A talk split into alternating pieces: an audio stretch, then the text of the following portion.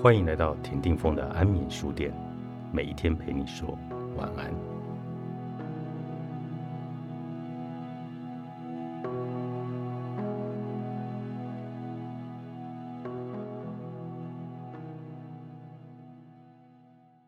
对于说自己坏话的人，主动出击。我想来谈谈日常生活中的人际关系。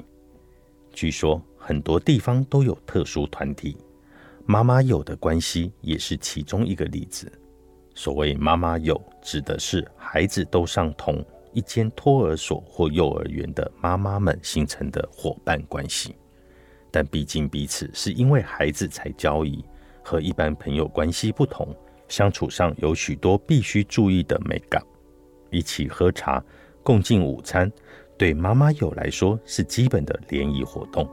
如果能透过愉快的交流抒发日常育儿的压力，这种妈妈有的聚会可说是非常有意义的事。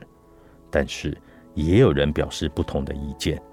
爱美是人的天性，穿着、包包、首饰都是妈妈们常会讨论的话题。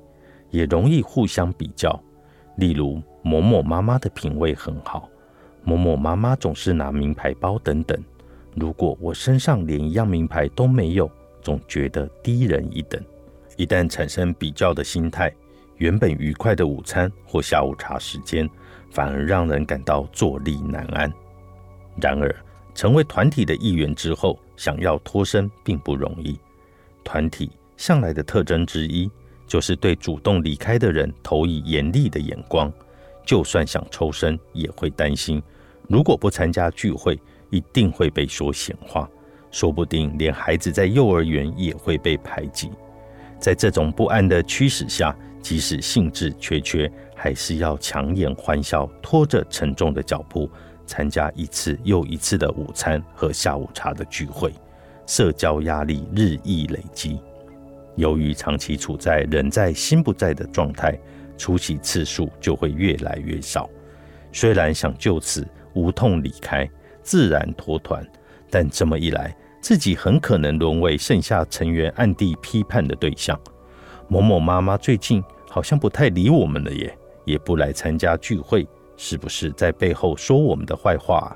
例如，那群人老是聚在一起聊些没有营养的话题等等。现在对他越来越反感了。就这样，只因为自己的不在场，就沦为众人指责的对象，甚至还被安上一些罪名。俗话说：“解铃还需系铃人。”既然是自己引起的事端，就由自己来收拾吧。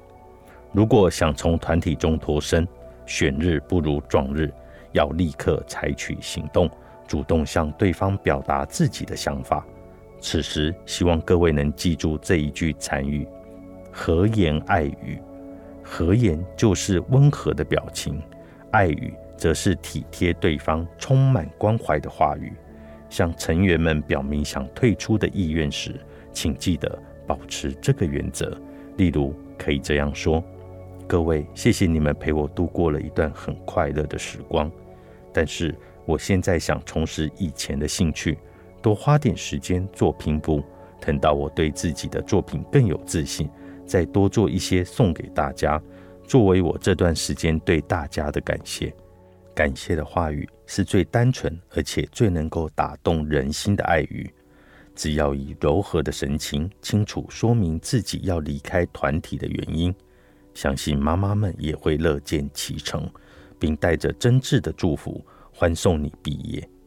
佛教有所谓的和颜诗、言辞诗，意思就是对人施以和悦的脸色和温柔的话语，这也是一种布施。既然你留下了两个布施，我想你的朋友们应该也不会再有怨言。日本俗谚有说了：“要走的鸟不留屋。”这么一来，相信一定能够好聚好散。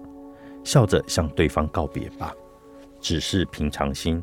作者深野俊明，致富出版。